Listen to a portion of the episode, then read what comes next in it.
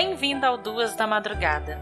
Eu sou Ingrid Oliveira e essa é uma reunião de histórias que cruzaram a minha insônia e me deixaram com vontade de contá-las.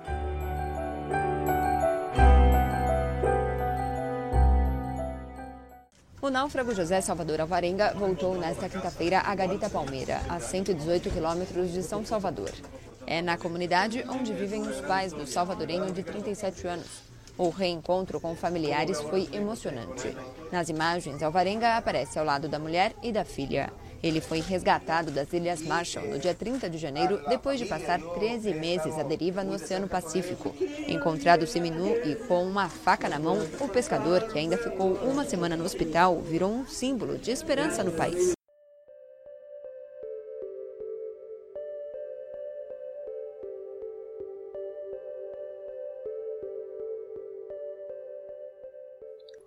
Em novembro de 2012, pescador salvadorenho José Salvador Avarenga e seu colega chamado Ezequiel Córdoba saíram de Costa Azul, um vilarejo de pescadores na costa do estado de Chiapas, no México, para um turno de pesca em alto mar que deveria durar cerca de 30 horas.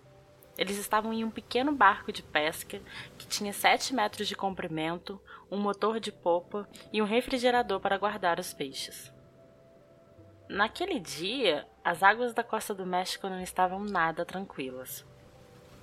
Uma forte tempestade fez com que o barco se perdesse, levando os dois homens para o mar aberto, coisa que eles não esperavam e sequer estavam preparados. A tempestade durou muitas horas, e como tudo sempre pode piorar, o motor da embarcação parou e os deixou à deriva. Mas por que não pediram ajuda? Os aparelhos de comunicação não estavam funcionando. E para piorar ainda mais, os dispositivos de localização também falharam e eles ficaram sem saber aonde estavam. Nos dias que se seguiram, o chefe de Alvarenga e outros pescadores locais realizaram buscas para tentar resgatar a dupla, mas não conseguiram encontrá-los.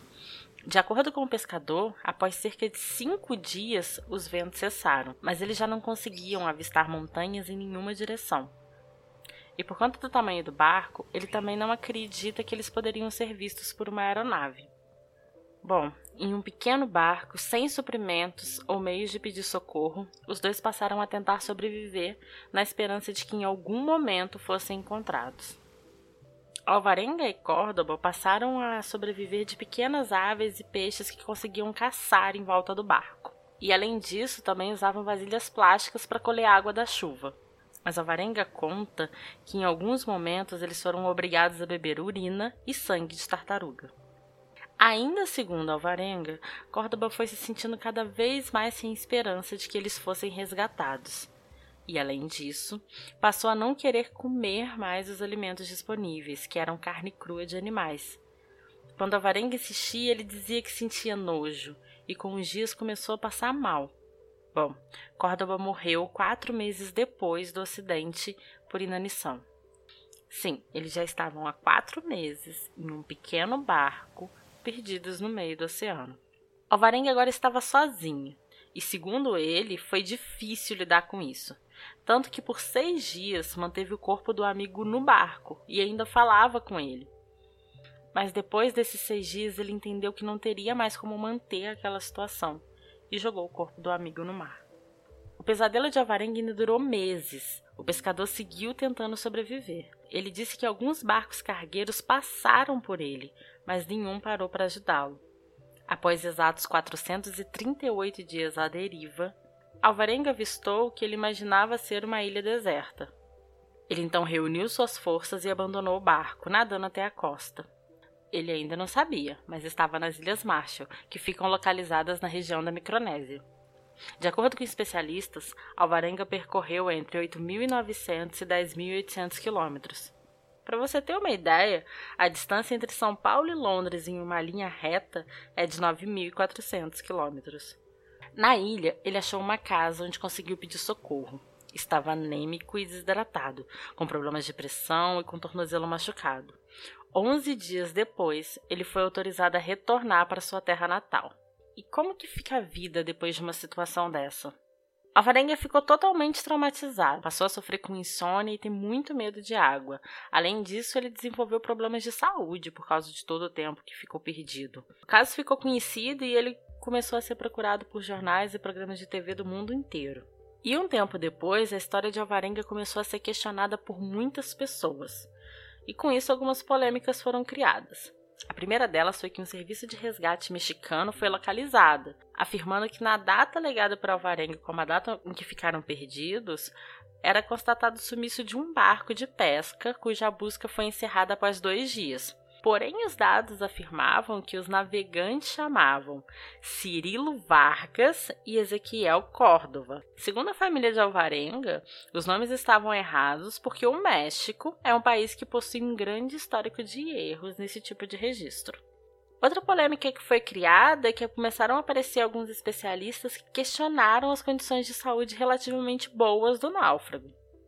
No entanto, nenhuma investigação encontrou qualquer evidência de que o pescador estava mentindo. E mais tarde, médicos, oceanógrafos e especialistas em sobrevivência confirmaram a história do pescador. E com isso, ele é a única pessoa registrada na história a ficar à deriva em um barco por mais de um ano. A vida e toda a saga do Alvarenga se transformou num livro escrito pelo jornalista Jonathan Franklin. O livro se chama 438 Dias Uma História Extraordinária de Sobrevivência no Mar.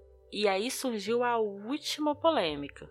Pouco depois da publicação do livro, Alvarenga foi processado pela família de Córdoba, que acusou o pescador de ter praticado canibalismo com o corpo do colega e pediu um milhão de dólares em retratação.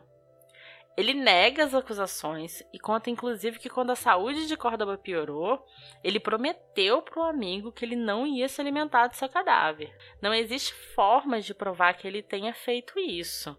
E é muito improvável que o corpo jogado no mar fosse de fato encontrado. E na realidade, é um processo bem estranho, na minha opinião.